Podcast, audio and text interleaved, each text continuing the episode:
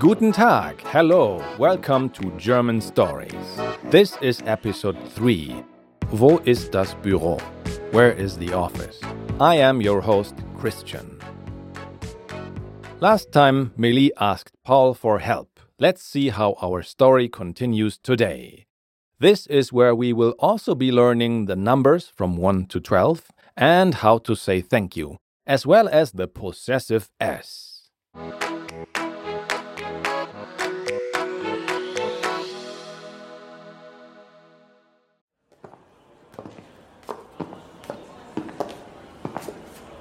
Wo ist Frau Maywalds Büro? Das Büro von Anna Maywald? Ja, von Anna Maywald. Wo ist es? Weißt du es? Das Büro von Anna ist Nummer 3 oder 7 oder 11? Ach, wir suchen es. Okay, danke. Hier ist Nummer 1. Annas Büro? Nein. Nummer 2? Nein. Nummer 3? Uh -uh.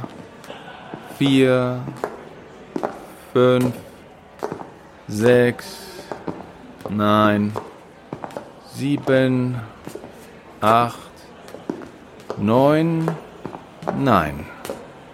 Nummer 10, 11, 12.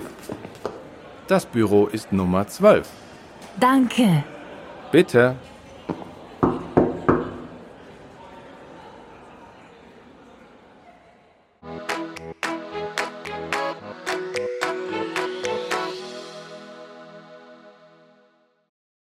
And now let's repeat the part of the story. Please speak after me. Wo ist Frau Maywalds Büro?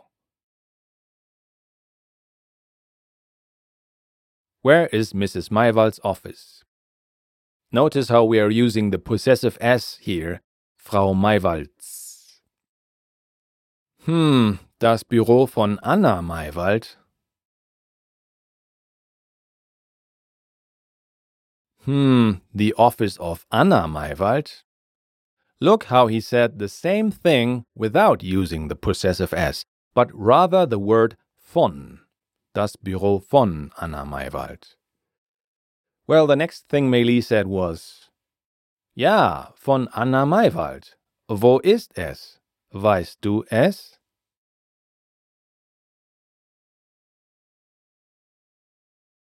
Yes, of Anna Maywald. Where is it? Do you know it? Hm, das Büro von Anna ist Nummer drei? Hmm, the office of Anna is number three? Oder sieben? Oder elf? Ach, wir suchen es.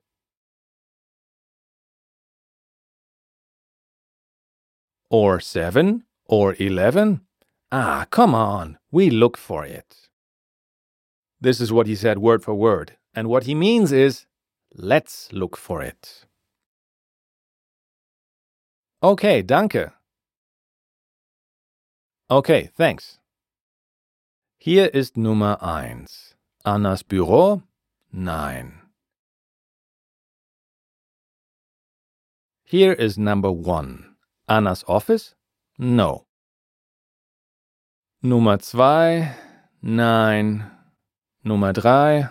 Uh-uh. Number two? No. Number three? Uh-uh. Vier, fünf, sechs, nein. Four, five, six, no sieben, acht, neun, nein. seven, eight, nine, no. Nummer zehn, elf, zwölf. Das Büro ist Nummer zwölf. Number 10, 11, 12. The office is number 12. Danke. Thanks. Bitte. You are welcome. Yes, bitte means either please or you are welcome, depending on which one makes sense in the situation. Got it? Then you are awesome. We highly recommend you to go back to the beginning and listen again to Paul and Meili finding Anna's office.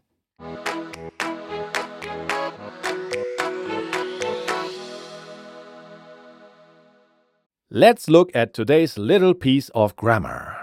The possessive s is similar to English, but Germans leave the apostrophe, the little line, away. In Wo ist Frau Maywald's Büro? The ending of Maywald, there's just an S, no apostrophe. Whereas in English, Where is Mrs. Maywald's office? The ending of Maywald has an apostrophe and S. And as stated earlier, you can avoid the possessive S by saying das Büro von Frau Maywald instead of Frau Maywalds Büro.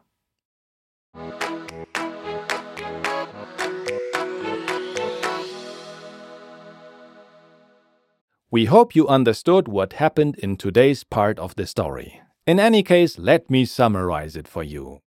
Paul helps Meili in the university and they look for Anna's office together. They find the office. What will happen when they go inside?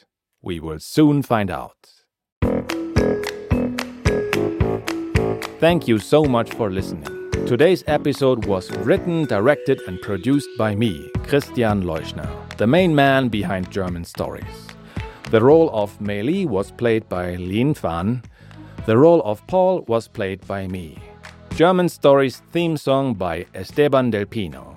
If you enjoyed today's episode, please consider subscribing to our podcast. Visit our website at German-stories.com to get all the extras you need to speed up your German learning.